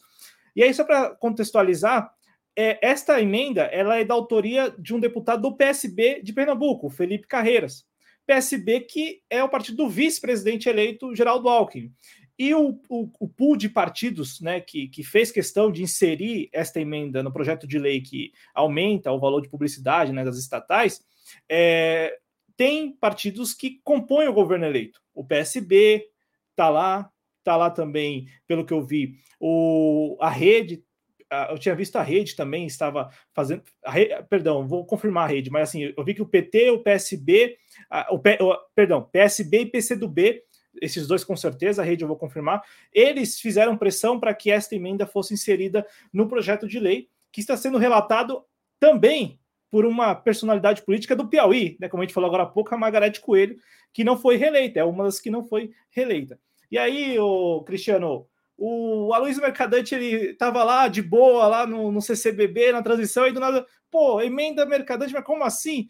Pelo menos foi isso que os jornalistas falaram. Falaram que não houve essa articulação, essa conversa do Aloysio Mercadante do PT pedindo para inserir isso. Eles inseriram lá e a imprensa começou a chamar de emenda mercadante essa quebra aí da quarentena de 36 meses para 30 dias na indicação de, de, de de, de para cargos né, da administração indireta, de pessoas para cargos da administração direta. Você concorda com essa leitura aí de que o mercadante ele meio que foi pego de surpresa? Pelo menos foi o que eu, eu li de alguns jornalistas, escutei também na televisão, alguns falando isso.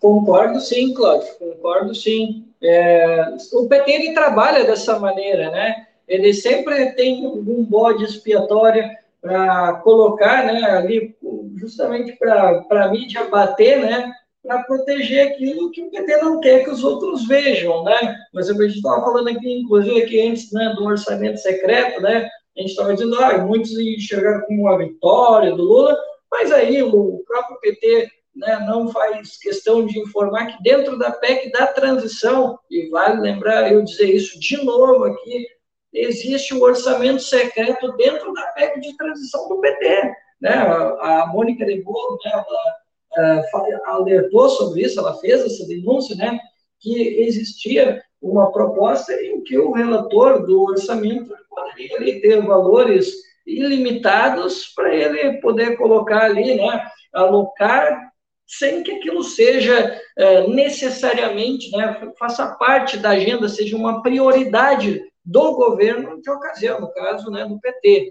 E a gente teve também essa situação aí que a gente conversou agora há pouco, né, do, relacionado aí ao, às emendas uh, impositivas, né, que na prática é um orçamento secreto também, né, mas o PT, ah, tudo bem, ele vai passar ali uma boa imagem de que conseguiu aprovar a tal das da, da PEC de transição, que vai garantir o Bolsa Família, daí tinha lá o destaque lá dos 150, né, que foi votado, eu estava acompanhando na terça-feira, né, a votação, então, o PT, para o filme do PT, isso aí basta, né, mas aí o resto fica aí de lado. Mas sim, Cláudio, de fato, ele foi pego, eu acho, de surpresa, tanto é que a gente viu o quanto que o mercadante, eu não sei se tu viu, mas o mercadante estava tendo dificuldade até de falar do tema. Ele estava evitando o tema, inclusive, porque ele sabia que o tema é espinhoso, ele sabe que a mídia ia pegar no pé, ele sabe que alguns liberais que apoiaram o PT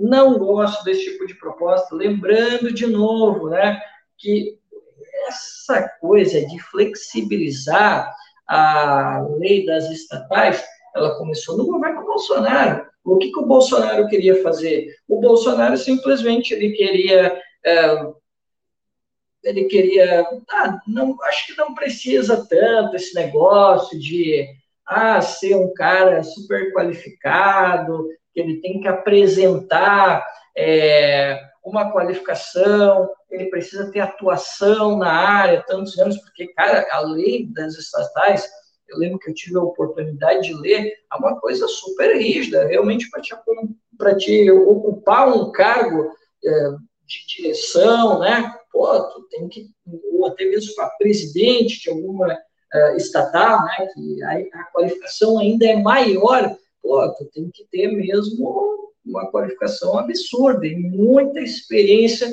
e muita capacidade de gestão para te assumir. E o que o, o, Bolsonaro queria fazer era justamente burlar isso. Ele já vinha fazendo isso, na verdade, né? A gente, basta a gente lembrar, uh, já nesse no ano eleitoral, aqui a gente já via o Bolsonaro fazendo isso e ele vinha sofrendo uh, algumas, algumas pitadas ali, algumas alfinetadas da mídia, e ele acabou recuando né, em algumas uh, situações. Né? Mas ele vinha ali no final do seu mandato, né, finalzinho ali, quase nas eleições, querendo fazer essa flexibilização, porque ele tinha que acomodar a galera do Centrão, né? A galera do Centrão queria os cargos, né? Assim como agora é o caso do, é, do governo Lula, né? É, mas o que se está falando agora com relação ao Lula é, é esse é, essa situação que tu falou, né?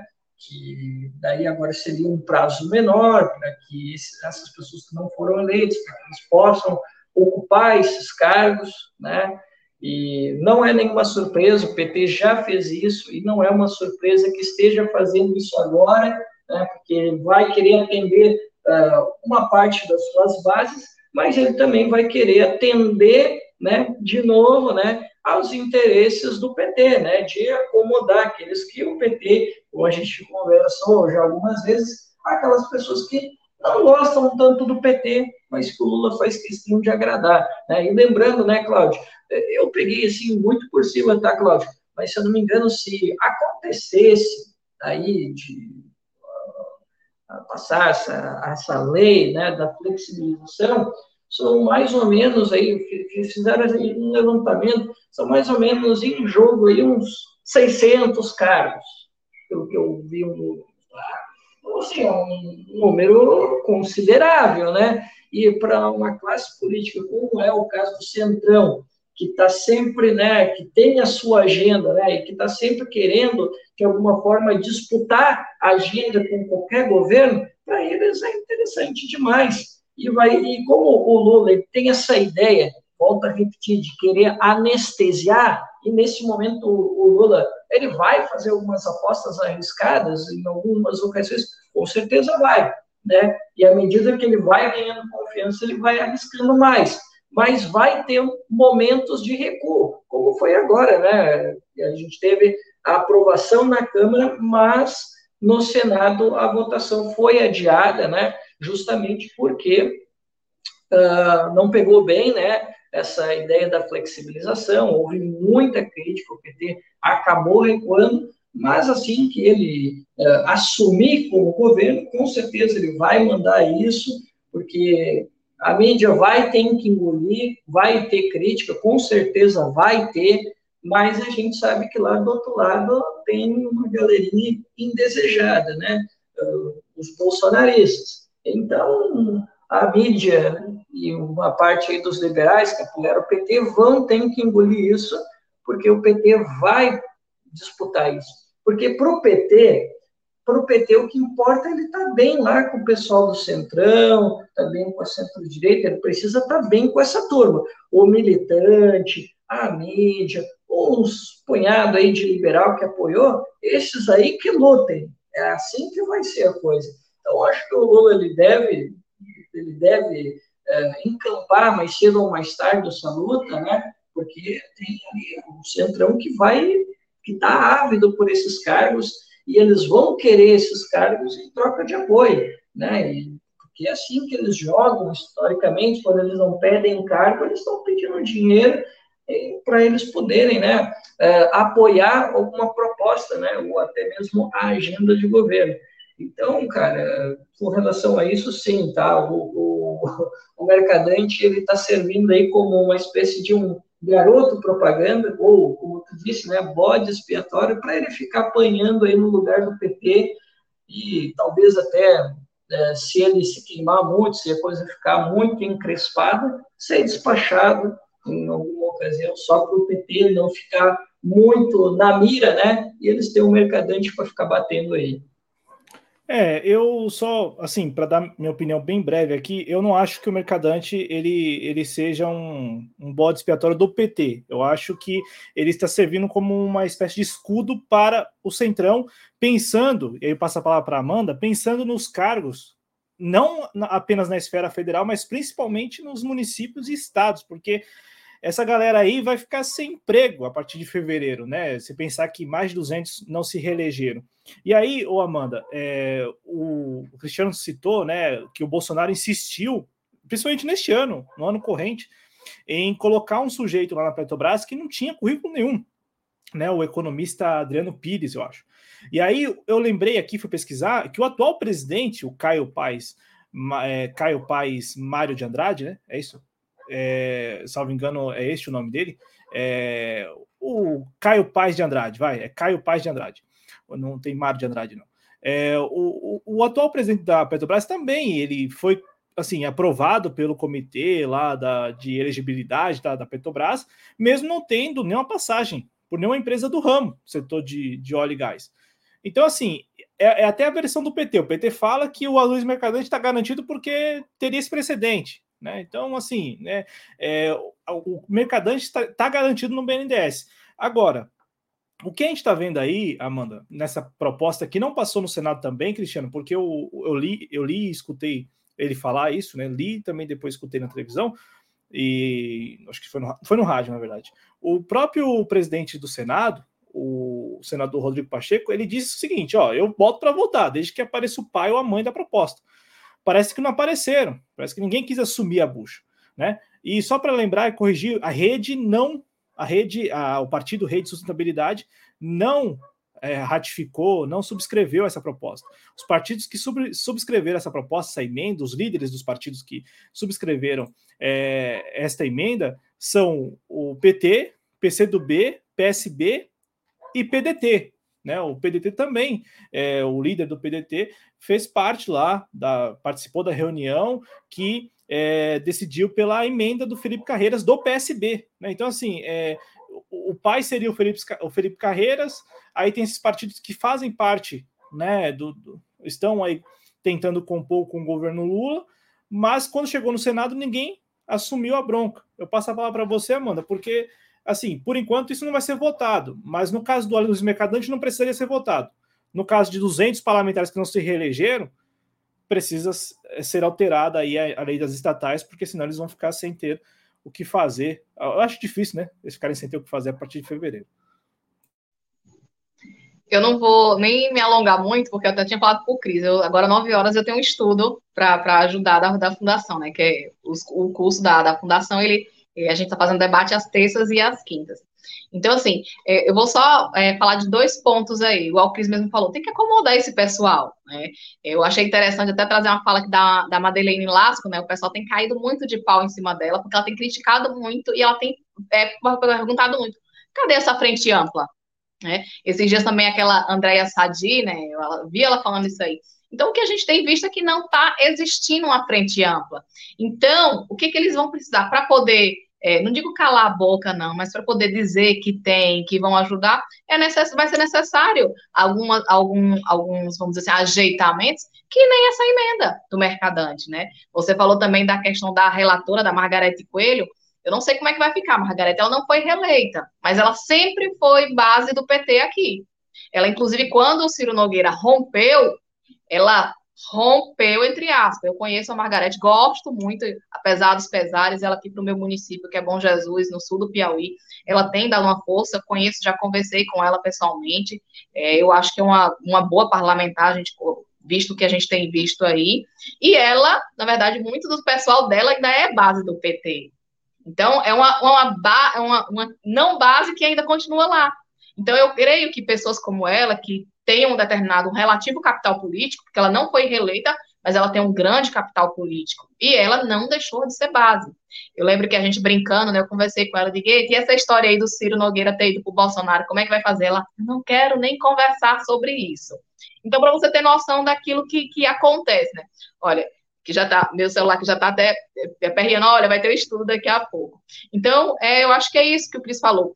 É, pelo que eu pesquisei da lei da, da, dessa lei das estatais, eu vou ser bem sincero, eu achei muito confuso, porque como você mesmo falou, você não vê praticamente é, de onde vem, para onde é que vai, qual é, quem é o pai da criança. Então, você vê assim, é como se assim, eles querem que seja aprovado desde o Bolsonaro para realocar os seus, porque apesar do Bolsonaro não ter sido reeleito, mas o pessoal dele, vamos dizer assim, foi reeleito. Né? A gente vê que muita gente acabou se elegendo nessa carona do bolsonarismo.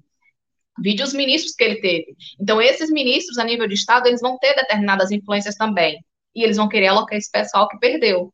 Eu estava brincando, eu digo aqui no Piauí, gente, se por acaso o, o outro lado tivesse ganhado, eu digo que tinha trazido o bolsonarismo todo para cá. Ainda bem que chutamos tudo a nível nacional e a nível de Estado também. Então, eu creio que é, aí volta aquela história. Eu acho que vai tudo acabar em pizza, porque o PT vai querer, a partir disso, realocar os seus e os bolsonaristas também. Eu espero que isso acabe sendo engavetada, porque eu acho que o pessoal também já está, é, vamos dizer, cobrando mais um pouco, já está vendo para que estão servindo essas coisas, como o Cristiano mesmo falou. Está servindo simplesmente para poder ajeitar um e outro. E é um absurdo você ter. Antigamente você tinha essa quarentena né, de, do, dos 36 meses, dos 3 anos, e agora diminuir radicalmente para 30 dias. Ou seja, né, olha, você não deu certo aqui, então vamos colocar você lá para o ano que vem. Não foi uma medida, uma redução gradual, vamos esperar dois, um ano. Então, é justamente, está bem evidente que isso aí serve para poder acomodar aqueles que não foram reeleitos e teve muita gente que acabou ficando de fora. E esse bolo do Lula, muita gente quer comer dele. Então, eu acho que o que eu posso falar mais da lei das estatais, eu tenho que pesquisar mais, né? Como eu dizendo, achei, achei um pouco confuso, até porque não foi, já foi adiada novamente a votação. Não sei como é que fica. Hoje, hoje eu acabei que eu não acompanhei muito a CNN, não sei como é que vai ficar essa questão da votação, como é que ficou, não sei como é que vai ficar também, até vocês quiserem, deixa essa pergunta para vocês aí, como é que vai ficar essa questão dos relatores que não foram reeleitos, né, é, se vão empurrar para o ano que vem e como vai ficar essas questões, né. Mas eu acho que da minha parte, assim, pelo meu conhecimento, eu acho que é mais ou menos isso. Eu acho que tudo tem sido feito para poder ajeitar os outros, para atender aos interesses pessoais, aos interesses de uma minoria, em detrimento dos interesses coletivos. E olha só, né, o Piauí teve a oportunidade de eleger você como deputada federal, né? Eu digo isso porque você participou do processo eleitoral, fez campanha, né? E, e imagino, assim, já que eu, eu, imagino que você esteja fazendo essas considerações, eu imagino que você vá tentar novamente, né? É, você é, é vice-presidente do diretório estadual do PDT, é, como nós vimos, é, o Cristiano já havia comentado sobre você aqui nos programas e não apenas em relação ao episódio da convenção, mas a gente viu que você levou uma campanha é, para a rua, né, aí, aí no Piauí, que é um estado, né, tido como um dos mais ou mais petista, né, do, do país, né, vide, né, assim, a, a eles, as vitórias não só do Lula, mas da Dilma também aí no estado. E, e também o próprio partido, né, o Partido dos Trabalhadores, que governa o Estado já há algum tempo. Então, assim, Amanda, é, eu, da minha parte, Cristiano, agradeço demais a Amanda, desejo um, um Feliz Natal para você e para sua família, uma boa virada de ano para todos aí, muita saúde para todos nós. E agradeço demais, né, por ter tido esta oportunidade de conversar com você, viu, Amanda? Eu que agradeço ao Cris pelo convite, a você, como eu já conheço você porque eu acompanho aqui mais o canal, né? Sou vou aqui do canal também, sabe? Eu sempre gosto de acompanhar. Eu acho que a gente tem, inclusive, pensar mais nesse coletivo. Eu converso muito é, com o Cris falando isso aí. Eu acho que o pessoal da militância tem que participar mais, aproveitar vocês que têm feito esse trabalho aí. A gente tem que dar mais valor aos nossos, sabe? A gente fica dando muito valor a outros canais, a outras pessoas e a gente esquece de valorizar aquilo que é nosso. Eu, particularmente, eu trabalho pelo coletivo. Fui candidata porque desde 2018 não achei quem representasse, quem desse palanque para o Ciro Gomes, é, e eu lutei por isso dentro das minhas forças. Eu estou, estou vice-presidente do partido, estava também na época da campanha. Infelizmente, eu fui voto vencido de se ter um palanque para o Ciro aqui, como eu citei a questão do professor Washington Bonfim, que eu queria que ele tivesse vindo é, ser candidato a governo para dar o palanque ao Ciro, ele já tinha conversado comigo, e infelizmente isso não foi possível. O que eu puder fazer pelos interesses coletivos, eu farei. Eu sou pedetista, sabe? Eu, eu vejo o pessoal criticando o PDT, eu acho que as pessoas querem mudar, mas tem que vir para dentro. Eu digo a você que está ouvindo aí, o Noel, eu fico brincando com o Noel, outro dia a gente foi conversar no privado, filia-se ao PDT, venha, porque é o partido trabalhista, é o partido que defende os interesses coletivos, o partido apesar de ter muitas pessoas dentro do partido que defendem interesses próprios. Então, venha ao PDT. Se eu tiver que também me candidatar novamente, irei. Se não tiver também, eu não tenho essa ambição política, eu gosto de contribuir e eu creio que eu farei isso onde eu estiver. Na parte de diretório, na militância, aqui, sempre é, no chat aqui do canal vocês participando. Eu acho que a gente pode contribuir de onde a gente estiver. E um beijo a todo mundo que está aí. Deixa eu correr para o estudo, que o pessoal lá já está já tá me cobrando, tá? Boa noite a todos e muito, muito obrigada mesmo pelo convite. Abraço, Amanda. Muito obrigado, viu, pela sua participação. Conversamos então, Cristiano, com a Amanda Costa, vice-presidente do PDT do Piauí, também vice é, também vice-presidente, né? Ela falou, vice-presidente da Fundação Leonel Brizola, Alberto Pasqualini, lá no estado do Piauí, que foi candidata a deputada federal neste ano e que participou aqui desta uma hora e 26 minutos do programa. Cristiano, passa a palavra para você até, se quiser, para a gente ir encaminhando, porque é, essa questão da flexibilização é, não é de hoje. É, a, a diferença é que agora a ideia é para acomodar políticos e não gente que não tem currículo, porque o Bolsonaro queria, né, como você trouxe, queria flexibilizar para colocar gente sem currículo, como tá lá o Caio Mário Paz de Andrade que é o presidente da Petrobras, que não tem passagem pelo setor, mas assumiu lá é, a Petrobras na véspera das eleições. Então, assim, essa mudança, como a gente já falou, o, o atual presidente do Senado, Rodrigo Pacheco, disse que não, não vai colocar para votação enquanto não aparecer o pai ou a mãe. E parece que não tem muita gente corajosa, né, em assumir aí a criança. Mas assim, eu fiquei intrigado com uma coisa, cara. Sendo bem honesto com você. Por que tinha que ser um, um deputado do PSB de Pernambuco ligado ao grupo da base do Lula, né? Por que não alguém do Centrão? Sei lá, o, o relator da PEC da transição na Câmara, o Elmar Nascimento da Vida do União Brasil da Bahia, ou, enfim, o Agnaldo Ribeiro é, de, da Paraíba. Por que não um sujeito mais do Centrão, e sim um sujeito que é do PSB, partido do vice-presidente eleito, e que contou com o apoio desses partidos que eu citei aqui, PT, PDT, PCdoB e PSB. É um negócio que me deixou intrigado, né? Por que isso não nasceu do seio do Centrão? Por que isso teve que ter assinatura ali, a autoria de um deputado do partido do vice-presidente eleito? É um bom questionamento, Cláudio. Mas é aquilo, o, PS, o PSB né, é um partido que a gente já conversou aqui, né? Que é um partido que flutua bastante, né? é um partido que, inclusive, flutuou muito mais do que o PDT, né? que a gente sabe que, de acordo com o Estado, com o município, né, as questões ideológicas elas perdem muito espaço, né? Já que a gente está falando, né, de uma situação em que a gente não está falando apenas de cargos na administração federal, a gente pode estar falando de autarquias, pode estar falando de empresas públicas, pode estar falando de fundações, enfim, né? A gente pode estar falando de em, nas três esferas, né? Municipal, estadual e federal.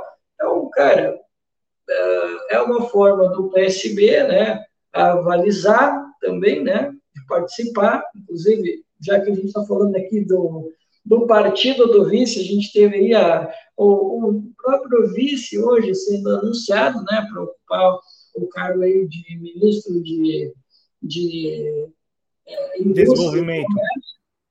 Não, indústria e comércio, eu vi. É, não, é desenvolvimento, indústria e comércio. Ah, ok, tá, perfeito. É, eu vi ali indústria e comércio e eu, tá, né? Mas, enfim, né, é o partido né, dando ali né, assinatura dentro dos acordos, né? Dentro dos acordos, e lembrando, né, já que a gente está falando de outras esferas, a gente sabe como o PSB, como disse, flutua bastante, talvez né, numa conjuntura estadual, municipal, possa ser interessante é, negociar esses cargos, né, já que é o que está em voga e muito importante o que a Amanda falou, né? E também a gente tinha comentado, né? Sobre essa história das vitrinas, né? Que é não, o ministério ele é uma vitrina também, né? E como diminui essa quarentena, né? Tu dá a possibilidade de alguns quadros se destacar. É a mesma coisa com relação é, aos ministérios, e agora vai ser com essas estatais, né, com essa flexibilização né, nas estatais, de dar visibilidade, com certeza, muitos, muitos quadros do PT devem ocupar também, vai ter alguns quadros do Centrão que também vão querer essa visibilidade, vão querer um trabalho destacado para que eles ganhem né, o impulso, para eles continuar na manutenção do poder desse grupo, né, apesar de que eles já têm currais eleitorais bastante consolidados, mas né, por que não ampliar esse poder? Né? Então, tem toda essa questão, né? Tem a questão também de ocupar os cargos e tu poder barganhar com o, o, novo governo, né? Porque é assim que o Centrão joga, e também tem essa questão da vitrina, né? Porque daqui a pouco, 2024 tem eleição, depois de 2026 tem eleição e essas pessoas precisam de uma vitrina. Né? Então, uh, tu está ocupando um cargo em uma estatal que ali tem orçamento, amigo, ali tem orçamento, né? E tu tá ali sempre pautando de alguma forma a agenda do governo, né? Pô, isso também conta, conta bastante, né? E sem contar que o PSB também, né?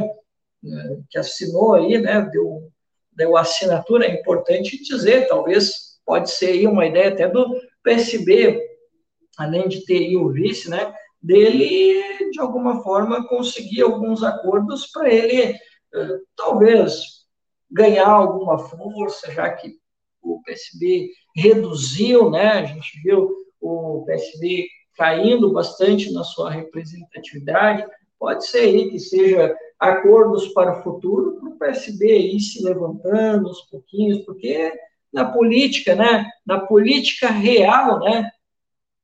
Essas coisas acontecem, né, Cláudio? Mas é aquilo, são hipóteses que a gente está levantando, não com aquela pretensão de acertar, né? Mas eu vou mais ou menos nesse caminho. Mas a sua reflexão, a sua reflexão, para mim fez muito sentido, porque é, a partir do momento em que o PSB perde o governo do, de Pernambuco, né, que a, até o final deste ano ainda é era, né? Já dá para colocar no pretérito, né? Era o seu principal triunfo, né? O, além de ser reduto eleitoral do, do PSB, mas assim, o, o, PSB governou o estado de Pernambuco por 16 anos, né? É, daqui a pouco estava chegando perto do PSDB em São Paulo.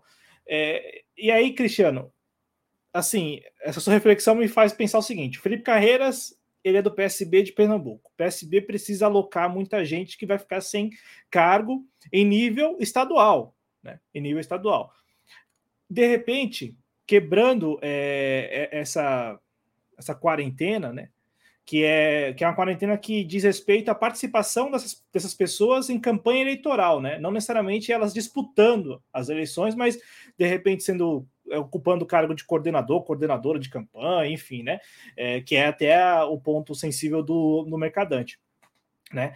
Então, assim, é, precisa colocar essa gente em algum lugar, né? E como você trouxe aqui essa reflexão, pô, faz, agora faz um pouco mais de sentido ter sido um sujeito do PSB de Pernambuco, PSB de Pernambuco, que a partir do ano que vem, né, não, não vai ter mais nada, né, lá em Pernambuco, a não ser fazer oposição é, a Raquel Lira. E aí, Cristiano, é, o, a Luciana Santos, que é a vice do Paulo Câmara, que é presidente nacional do PCdoB, já encontrou um espacinho para ela lá no, no Ministério do Lula. Então, ela que queria ser candidata ao Senado, né, lá pelo estado de Pernambuco, acabou sendo a Tereza Leitão do PT, ela ganhou a Tereza Leitão, e a Luciana Santos vai ter, vai ter alguma coisa, né? vai ter algum cargo em 2023, coisa que o Paulo Câmara, por exemplo, não vai ter a priori, que é o governador, atual governador de Pernambuco. Então, é, é, vai fazendo algum sentido, né? Mas é, eu, eu insisto, né? Por que não um sujeito do Centrão, né? Terceirizasse isso, pelo menos, né? Porque da maneira como foi, ainda que não tenha pai ou mãe, né? Mas se for feito o teste de DNA, e não precisa nem ir no ratinho aqui, né? Não precisa ir no ratinho. Eh, fazer o teste de DNA acessando o site da Câmara, tem o autor lá, o autor é do PSB de Pernambuco, né? E ainda tem essa história de que líderes de partidos como PT, PCdoB, PDT e PSB é, fizeram coro, a, endossaram a emenda.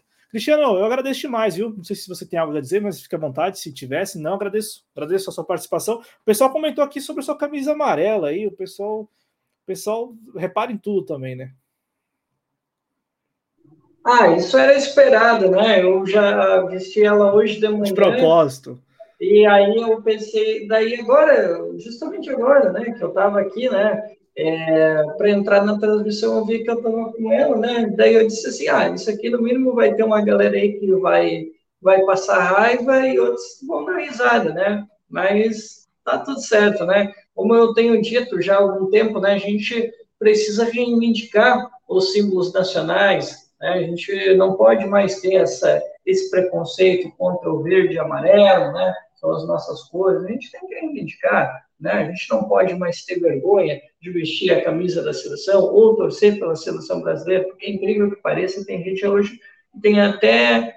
E olha que são pessoas de esquerda, hein, que não querem torcer pela seleção brasileira porque é um grupo uh, político ou um, ou um partido político reivindica essas cores reivindica a seleção brasileira, enfim, né? E eu visto a camisa justamente para quebrar um pouco esse estigma também, né? E, pô, eu também sou brasileiro, eu reivindico os símbolos nacionais, eu não quero esse tipo de disputa, né? Entre brasileiro contra brasileiro, é, que do lado um é o fascismo, outro lado um é o, é o comunista, né? Eu não quero esse tipo de coisa, né? A nossa ideia é reconciliar o Brasil, né? Como dizia o próprio Ciro Gomes. Então, é normal que a gente veja os comentários aí sobre a camisa, mas foram comentários muito bem humorados, não houve ninguém é, indignado por ele estar com a camiseta da seleção brasileira. Pelo menos por enquanto não, né? Pode ser que daqui a pouco apareçam os comentários depois da live, o pessoal, é, esse cara aí tá fazendo a camisa da seleção, é bolsonarista, o PT, é, eu, o PDT eu acho... tá cheio de bolsonarista mesmo. Eu, eu acho assim, desculpa te cortar, mas eu acho que não é indignação, eu acho que é preocupação, porque a gente viu ao longo da, da Copa do Mundo, né, vários vídeos aí nas redes sociais de pessoas que fazia tempo que não usava camisa verde e amarela e que quando usou, enfim, né, tinha ali alguns efeitos colaterais, estava fazendo arminha do nada, queria ir para frente de caminhão. Então assim, a gente fica preocupado. Eu acho que é esse o sentimento, né? Não é indignação, é preocupação com você, porque se de repente você decidir sair da sua casa e, sei lá, ir para frente de algum caminhão aí, ou eventualmente ir para alguma rodovia do Rio Grande do Sul com uma barraquinha lá para fazer algum protesto contra a posse do Lula, ou em última instância recorrer a alienígenas, né? A gente fica preocupado, a gente fica preocupado. Eu acho que não é indignação. Eu acho que hoje o sentimento é muito mais de preocupação. E aí eu quero registrar já que o Adriano falou que ia se pendurar no caminhão, exatamente. O, eu, falei, eu falei com o Pedro Araújo, que é lá de Pernambuco, né? E aí, uhum. é, antes de começar o programa, a gente falou sobre isso, né? Ah, o, os patriotas estão aí na rua por nós e tal, né? Que bom que estão por nós. Um grande abraço. Né, espero que passem o Natal e o Ano Novo, enfim, é, nos acampamentos, né? Ou tem algo mais importante do que as próprias famílias, que é a nação brasileira, né? Eu acho que as pessoas devem ficar, inclusive. Mas agora vão recortar, né? É uma pretensão, né? De que vão recortar. Mas assim, o Cristiano, eu falei pro, pro, pro, pro Pedro que não é qualquer patriota que vai se pendura no caminhão. É, tem que ser pernambucano também. Então, assim, não é qualquer. Não é, não é porque o cara é patriota do Rio Grande do Sul que ele vai fazer a mesma coisa. Não. Tem que ser pernambucano. Aí até o, o Pedro Araújo deu risada, né? Porque tem, tem essa, essa, esse adendo, né? É, tem que ser pernambucano, é patriota e pernambucano. Não é patriota paulista, por exemplo, não, mesmo que queira fazer isso, não consegue.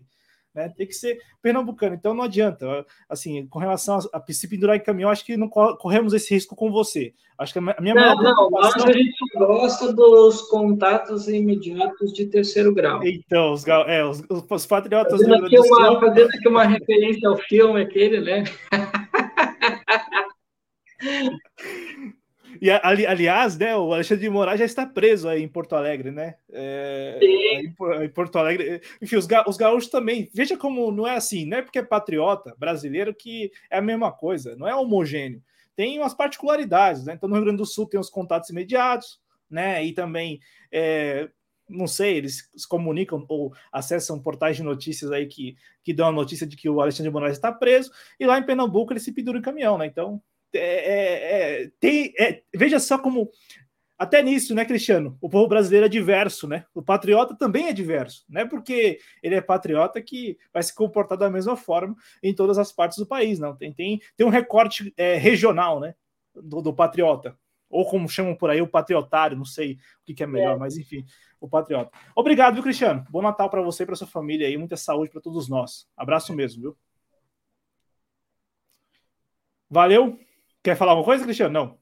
Não, só quero me despedir aí, desejar um Feliz Natal e um próspero Ano Novo aí para a galera que nos acompanha. Lembrando, né, que nós vamos ter, né, uma participação especial, é, a gente vai fazer aqui, né, no dia 28, tem uma outra transmissão aqui no canal, e a gente vai falar um pouco sobre um outro personagem, né, da política nacional, que é muito importante, que é o Muniz Bandeira. Eu já conversei com o Arthur Silva, inclusive eles estão ao vivo agora lá no Portal Disparada, numa live, e eu já conversei com ele, ele vai participar aqui com a gente para a gente falar um pouco né, sobre esse personagem da política nacional que a gente precisa reivindicar e lembrar dele, né, porque ele vai estar completando aí né, mais um ano ele estaria completando né, no dia 30 de dezembro, mas a gente vai fazer o evento no dia 28, tá? Então, já deixo aí o convite para vocês, para vocês acompanhar o Arthur Silva, que vai estar aqui com a gente, para a gente fazer uma live em homenagem a Muniz Bandeira. E, claro, quero agradecer vocês que estão sempre aqui nos acompanhando. A gente está tendo uma média de visualizações muito boas aqui no Espaço Trabalhista, que já consolidou uma, uma, uma boa quantidade de visualizações, a gente já tem um público aqui que nos acompanha com uma certa regularidade, e a gente fica muito feliz de que esse ano a gente está vendo o resultado do trabalho acontecendo, a gente tem só agradecer a vocês e, claro, né, pedir para vocês continuarem compartilhando, dando like, comentando aqui no vídeo, né, depois vocês terminarem de ver, para a gente continuar cada vez mais empolgado para produzir mais e ter mais um espaço para o trabalhismo, né, que está aí na luta para se reconstruir, para que a gente tenha mais espaço para continuar né, divulgando as nossas ideias e lutando por um Brasil melhor, que é tudo que a gente quer, né? Exatamente. E para vocês verem, né, como a gente estava brincando aqui, agora falando sério, né, Muniz Bandeira, aí sim um patriota com P maiúsculo, né? Aí sim um nacionalista, com N maiúsculo e, como diz Cristiano, um programa especial na próxima semana, né? Então tem um momento da brincadeira, mas agora falando sério, aí sim, né? Essa tem que ser a referência de patriota, gente. Essa tem que ser a referência de patriota. Obrigado, Cristiano. Obrigado a todos que acompanharam. Bom Natal. Saúde para todos nós. Até a próxima, gente. Valeu.